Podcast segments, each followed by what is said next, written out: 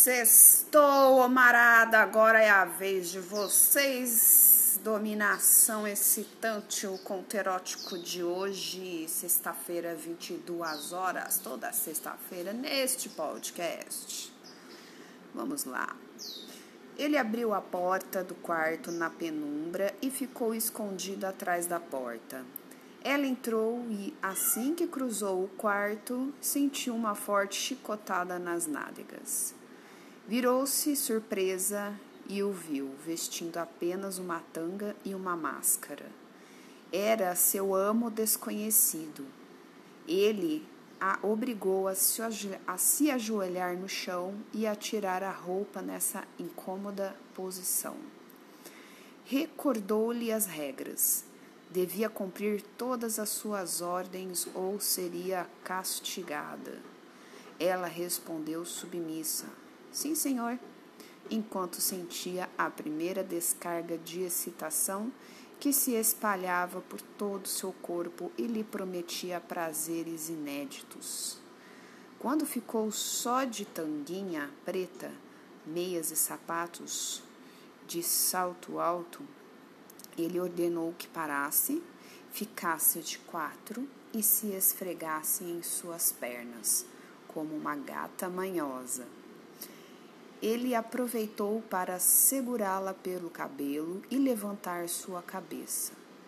Sentir-se dominada aumentava sua paixão e a fazia desejá-lo mais.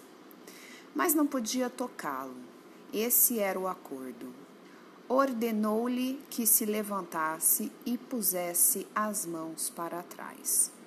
Ela obedeceu e ele imobilizou suas mãos atrás das costas com algemas de suave pelúcia. Em pé, suportou que ele descesse por todo o seu corpo, lambendo-a desde o umbigo até as pernas, sem poder demonstrar nenhuma emoção. Não podia nem gemer, porque se o fizesse seria castigada. Ele amarrou suas pernas com duas tornozeleiras que não lhe permitiam nem sequer dar passos curtos. Agora vá até a cama, ordenou ele. E ela, com medo de torcer o pé ou cair, começou a dar curtos saltos com os pés juntos. De repente escorregou, caiu de joelho e gritou um ai de queixa que ele reprimiu com um grito seco: Não torne a falar enquanto eu não mandar. Não a ajudou a se levantar. Disse que, se caísse de novo, seria castigado, enquanto passava pela frente dela, firme, mas sedutor. Sua tanga delatava sua ereção e ela não conseguia tirar os olhos dele, apesar da dor nos joelhos, apesar da dor nos joelhos. Impulsionou-se para cima e com esforço ficou em pé.